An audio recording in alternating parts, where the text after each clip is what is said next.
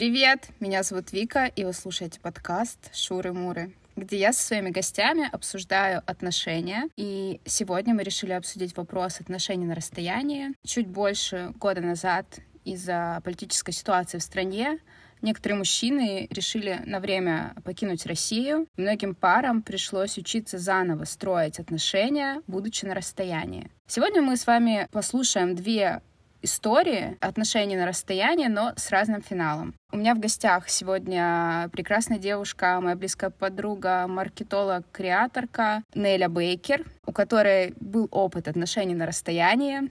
Неля, привет. Привет, Вика. Спасибо, что позвала меня на свой первый выпуск подкаста. Неля, расскажи, пожалуйста, а какой у тебя был опыт отношений на расстоянии? Да, конечно. Стоит сказать, что мы с мужем вместе уже 10 лет, и целом жили не вместе, мы максимум две недели, когда я летала в отпуск к своим родителям. И больше мы никогда не расставались на более долгое время, поэтому в целом этот опыт был довольно тяжелый. Как это произошло? Мы были в путешествии, из которого он решил не возвращаться домой, а продолжить попробовать пожить в Грузии. Я по нашим договоренностям должна была присоединиться в какой-то момент к нему, но из-за разных стечений обстоятельств у меня, к сожалению, не вышло. И в тот момент, когда я поняла, что мы не увидимся в ближайшее время, начались проблемы. Расскажи про свой опыт ты теперь. Да, конечно. У меня тоже был опыт отношений на расстоянии, и он тоже случился в прошлом году, в 2022 году. Мой муж решил на время уехать из России, он уехал в Казахстан, где ему тоже было непросто. Была ситуация, когда мы расставались на месяц, ну, по семейным причинам, когда нам пришлось пожить какое-то время на расстоянии. Вот.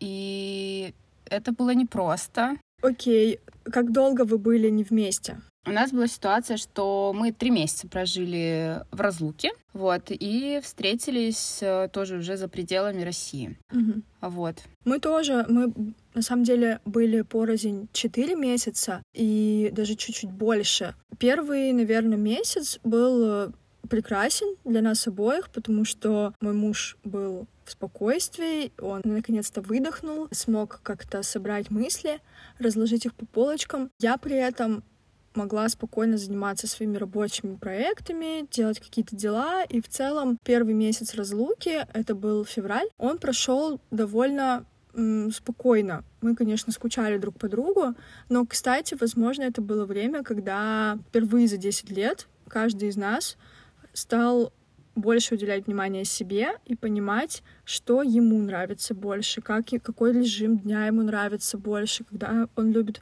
просыпаться, ложиться спать, что он любит завтракать. Мне кажется, что этот период был довольно ценным для всех. Еще через месяц начались проблемы и недопонимания. Причем, кстати, ты тоже задавала мне этот вопрос, а было ли у меня ревность и недоверие. У меня этого не было, потому что как-то я практически все время знала, где находится мой муж, но несколько ситуаций было, когда, например, он рано уснул, Угу. Когда они были там, ездили в другой город с другом, и до этого у них был очень насыщенный день, а тут он просто пораньше лег спать, и мне казалось, что все, его убили, или там он с ним что-то случилось. Я не могла понять, там, где он, вот. И потом, когда он выходил на связь и говорил, да я просто уснул, ну и там его в сети, да, не было действительно там 15 часов, я была очень зла. И считала это каким-то невероятным предательством в, свою сторону, что он мне не сообщил о том, что он лег спать. Позже, из-за того, что этот процесс изучения себя у меня углубился, мне показалось, что я вообще готова к разводу, потому что всю жизнь жила не свою жизнь. Ого, на самом деле это звучит жутко, что ты там 10 лет прожила в отношениях, а потом так неожиданно осталась одна, послушала себя, и тебе показалось, что ты можешь так легко распрощаться с близким человеком. Это на самом деле страшно, наверное, было. Мне кажется, из-за того, что мы были не рядом, и, ну, как будто бы ты уже без него и тебе как будто бы нечего терять. То есть было бы mm-hmm. сложнее, если бы он был рядом. Тогда, конечно, это сложно себе представить. И к тому же в целом, мне кажется, все конфликтные ситуации, споры, когда вы находитесь вместе, решаются гораздо быстрее, просто потому что есть э, какая-то тактильная да, mm-hmm. ощущение, мимика, интонация, ты все это понимаешь. У нас, конечно, какие-то споры происходили практически всегда в текстовом формате, а там как ты прочитаешь сообщение, так оно и будет услышано, да, mm-hmm. тобой, потому что человек может вложить одну эмоцию, а ты услышишь это абсолютно по-другому, точнее, прочитаешь. Расскажи про тебя. Ну, что касается моей ситуации, да, я тоже столкнулась с э, моментом ревности, когда мы были на расстоянии, потому что я не могла контролировать, э, что делает э, мой любимый человек. И мне было тяжело. Я всегда, почему-то у меня было такое ощущение, что он там точно с другими бабами тусуется. Ну, что касается, на самом деле, жизни в одиночестве, в тот момент я тоже поняла, что мне очень комфортно быть наедине с самой собой, заниматься там спортом, когда я хочу в любое время не лежать, не знаю, дома перед телевизором со своим партнером, если он этого хочет. В плане, там, не знаю, какого-то питания я тоже там смогла себе выстроить правильное питание. Это тоже меня на самом деле очень сильно подкупало. Вот. У меня, конечно, не было мыслей о разводе, там, о том, чтобы расстаться, будучи на расстоянии. Было тяжело, это определенно. Но в моей ситуации все-таки так сложилось, что все закончилось не очень хорошо, хотя за период наших отношений на расстоянии я, ну, даже не думала о том, что вот мы разведемся, мы разойдемся. У меня таких мыслей даже никогда в голову не поступало. Но моя история развернулась немножечко иначе. Когда мы встретились за пределами России, уже через три месяца разлуки, выяснилось, что мой партнер три месяца в другой стране жил с другой девушкой, был с ней в отношениях. Вот, при этом, как бы он там созванивались мы постоянно, по видеосвязи общались. Вот, и для меня это было так странно, как человек ухитрился так не знаю, виртуозно обманывать, это было прям для меня очень тяжело. Поэтому теперь у меня есть такое обманчивое мнение об отношениях на расстоянии, что там очень велик процент измен. Вот поэтому я сегодня тебя позвала, чтобы обсудить, как закончилась твоя ситуация? Я хочу задать вопрос. Что ты чувствовала, когда узнала о том, что он тебе изменяет, изменял? Ой, ну, блин, на самом деле это было очень тяжело, это не передать словами. Ну, я была замужем три года, а вместе мы были семь лет. Когда ты узнаешь, что твой близкий человек на самом деле тебе не близкий, что ты не знаешь всю правду о нем, ну, конечно, мне кажется, первое, что я почувствовала, это было, как земля уходит из-под ног, и вся моя жизнь, просто все мои планы на будущее рассыпаются на мелкие атомы. Это было примерно так. Да, да, тяжело. Неля, расскажи, пожалуйста, чем закончилась все-таки твоя история? Как вы встретились с э, твоим мужем уже, как вы воссоединились, угу. как прошло у вас это воссоединение? Да, мы, как я сказала, в нашем плане было воссоединение где-то не дома, и мы э, обсуждали планы совместной иммиграции уже такой серьезный. Но мне кажется, что где-то психологически глубоко мне не хочется уезжать из дома, потому что языковая среда, друзья и прочие вещи меня как-то очень сильно держат. И в какой-то момент мы решили, что поедем в отпуск в Турцию, и оттуда уже вернемся домой. И когда я поняла, что мы никуда не переезжаем, и что это время, которое он прожил отдельно, мне показалось абсолютно бессмысленным, потому что там, оно должно было мне кажется, дать какой-то результат, да, для наших дальнейших действий, а так он просто вернулся как бы назад. У меня было ощущение, что, не знаю, меня бросили, mm-hmm. и для того, чтобы там развлекаться и ходить по концертам и прочие какие-то штуки. Хотя понятно, что я тоже не сидела дома и довольно активную социальную жизнь вела, но вот это ощущение, что я была брошена, меня вообще не покидало. Наверное, когда мы пришли к выводу, что вернемся оба домой, начались такие самые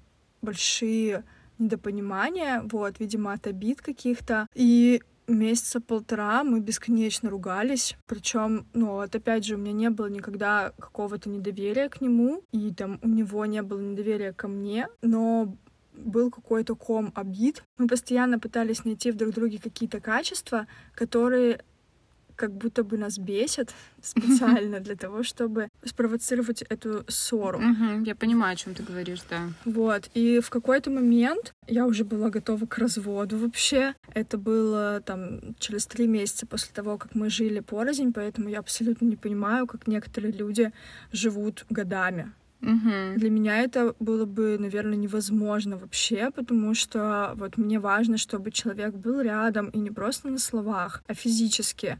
Это даже, ну, не столько про там сексуальные отношения, это просто про тактильность. И, как правило, все проблемы действительно решаются гораздо быстрее, когда там вы обняли друг друга или там поцеловали. Вот, это было сложно, и когда мы встретились, у нас тоже несколько дней было ощущение, что это абсолютно другой человек, но, скорее всего, потому что я немножко изменилась, и мы как бы в, в разные стороны так прошли. Он в своем развитии, я в своем, и вот этот момент синхронизации был довольно сложный. Но в итоге мы все обсудили и пришли к выводу, что мы любим друг друга и не будем прекращать наши отношения из-за коротких недопониманий. Но если бы он снова решил уехать куда-то, скорее всего, развод все же бы произошел. Наверное, я могу понять вопрос отношений на расстоянии в более раннем возрасте и, может быть, на какое-то короткое время. Ну, например, когда люди учатся, часто есть такие ну, истории, да, да, когда да, люди да, учатся в разных городах. Повышают, да. да, и при этом умудряются сохранить отношения. Возможно, это действительно таком возрасте раб- может работать, но в более старшем, когда уже у вас семья, думаю, что это сложно.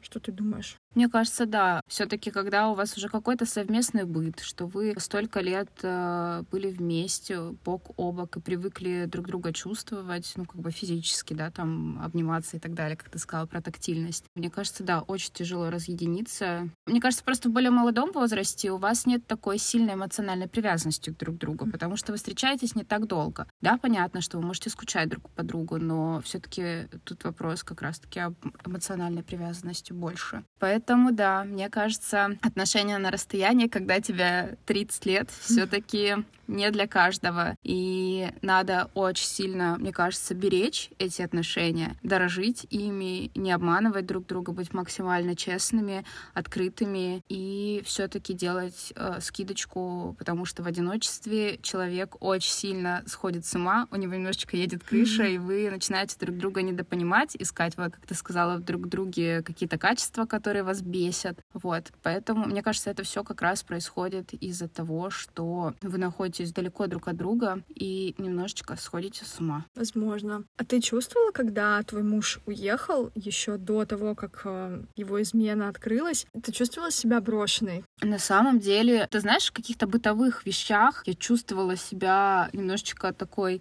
бедной несчастной женщиной, которая самой там приходится, не знаю, таскать колеса и так далее. Но в целом я не чувствовала себя вот такой вот, что меня бросили, вот так вот одну оставили. Просто чувствовала, что мне нужна какая-то помощь, там, мужская поддержка. В целом, несмотря на то, что мой муж э, умудрялся жить, э, скажем так, на две семьи, будучи со мной на расстоянии и с той женщиной, ну, он, мне кажется, достаточно много уделял внимания, как-то пытался меня поддержать и все такое. Видимо, у него очень искусно получалось врать. А вот у тебя же были моменты, когда ты думала, что ты подозревала, да, у меня были как раз вот как ты рассказала, что вот он лег спать, мне не отписался. Когда вот мой там муж Аля ложился спать и мне не отписался, а потом не заходил там в какое-то какое время в сеть, у меня вот почему-то было такое предчувствие, что что-то тут явно не то, что не может человек так много спать и все такое. У меня просто было какое-то предчувствие. А какие еще были маячки? То есть как ты, оценивая сейчас ситуацию со стороны, ты можешь а, вспомнить еще какие-то, да, триггеры, которые могли бы служить как подсказкой для твоих слушателей? что, возможно, вам стоит обратить, обратить внимание на это.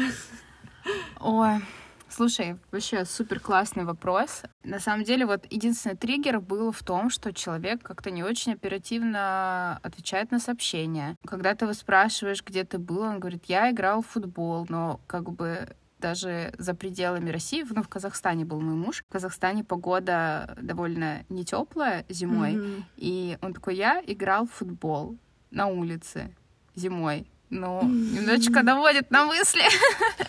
Но я почему-то была, не знаю, максимально доверчива на тот момент. Ну, как бы это мой партнер, ему столько лет, как я могу ему не доверять. Поэтому тут очень тяжело распознать красные флаги. Тут как бы очень тяжело. Ну да, допустим, эти пропадания, да, ранние уходы ко сну были систематическими не то чтобы там у меня за там, 4 месяца Денис два раза. Ну да, да, да, конечно, это а было довольно было... часто, да, довольно часто, что какие-то дела у него появлялись. Вот, но в целом, на самом деле, как раз я говорю о том, что он очень искусно врал, потому что там, когда я общалась с ним по видео, он всегда был с обручальным кольцом. Я такая думаю, как ты его вообще быстренько снимал и прятал в карманчик? И не умудрился потерять. Не умудрился потерять, да, потому что когда мы с ним встретились, он, конечно, был с кольцом и все такое. После всех этих событий вы сразу решили развестись? Или был какой-то гэп, в период которого вы думали о своем будущем и обсуждали его? На самом деле нет. Э, я очень быстро приняла решение, как только я открылась для меня правда, мне кажется, в ту же секунду я поняла, что все-таки дальше мы идти с этим человеком не можем по жизни. Я даже не рассматривала никакие возможные варианты, потому что с этим грузом я бы жить все-таки не смогла. Угу. Вот, поэтому, наверное, нам повезло, что у нас нет детей. Поэтому я отвечала в тот момент только за себя, за свою жизнь, что я дальше отправляюсь в жизненный путь одна, а без этого человека рядом. Да, это очень классно, что ты так в целом легко смогла это сделать, ну, при условии, что вы не были ну, в зависимых отношениях. Uh-huh. Это большая удача, знаешь, потому что многие девушки оказываются в ситуации, когда они зависят от своего партнера. Ну да, мне как бы повезло в этом плане, что я смогла самостоятельно продолжить какую-то, ну не знаю, там бы бытовую жизнь, mm-hmm. да, грубо говоря.